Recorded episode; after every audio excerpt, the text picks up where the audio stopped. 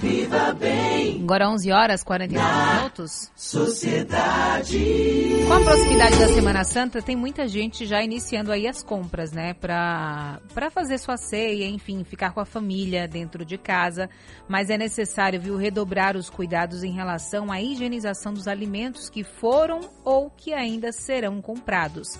É, por conta disso, a gente conversa agora com a nutricionista clínica, esportiva e proprietária da Menezes Tempero Nutri, a Jaqueline Menezes, para nos dar dica né, de como evitar a contaminação da Covid nas comidas e também nas embalagens. Bom dia, doutora. Bom dia, Cris.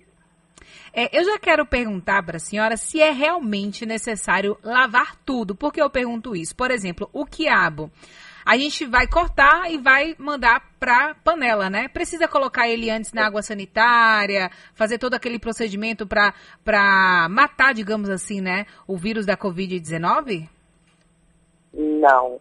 É, na verdade, nós só colocamos ali na sanitização, né? Nós chamamos uma solução com hipoclorito, os que vão ser consumidos crus.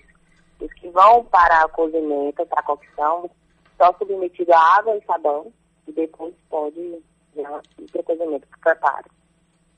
Em relação às embalagens, doutora, é necessário também, porque assim, eu falo por mim, eu sou muito preocupada com a contaminação. Então, tudo que chega lá em casa, se for, por exemplo, é um salgado que está embalado ali com aquele papel filme, eu quero limpar o papel filme todo antes de comer o salgado.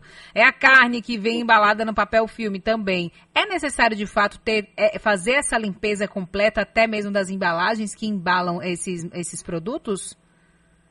Sim, com certeza. Porque, assim, antes da pandemia, a nutrição já utilizava essas práticas para evitar a, contaminação física e microbiológica, tanto de doenças transmitidas pelos alimentos, H. pylori, e agora por conta também do coronavírus. Então, existe todo um, um percurso, né, do alimento e do preparo até chegar à sua mesa. Então, ele já passa por muitas coisas. Então, de fato, assim, o filme, é, então, superfície lisa plástica. O coronavírus, no caso, dura em média 48 horas ali. Então, o mais ideal, ou você faz essa ou você troca ele para um outro vasilhame seu, ou troca o papel filme.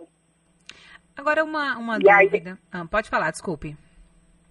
E aí nós temos as soluções, né? Que é sempre é, ter um álcool a 70 em casa, o seu 70%, e pode ser feita também uma solução com hipoclorito de sódio, que é o que as pessoas conhecem como que boa, que é um excelente, é mais barato e alternativo também, fazendo em água. Existe o risco de contaminação pela alimentação, doutora?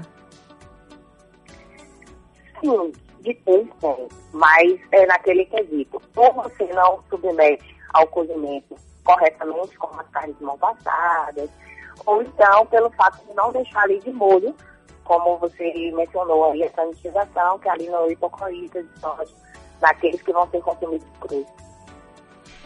Para a gente encerrar aqui, qual a dica que a senhora deixa para que as pessoas possam fazer a sua alimentação tranquilamente, né? E sem correr o risco de se contaminar? Então, o recebimento é, tem que separar um local né, para apoio desse, desses alimentos que chegarão das compras. E ali, ou seja, aí separando, descartando as embalagens, principalmente quando já são lanches, que já vão ser consumidos ali. Então, você retira aquelas embalagens, joga fora imediatamente, aquele local dependendo deve ser higienizado.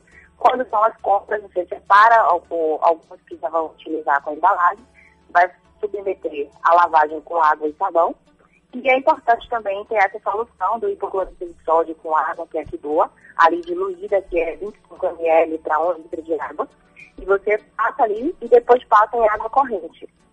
E os demais, os alimentos que são consumidos crus, eles devem ficar de molho durante 15 minutos, que é uma colher de sopa de hipoclorito de sódio para um litro.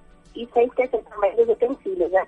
Que eles são compartilhados, são copos, talheres, que após limpos você pode borrifar também o álcool a 70%.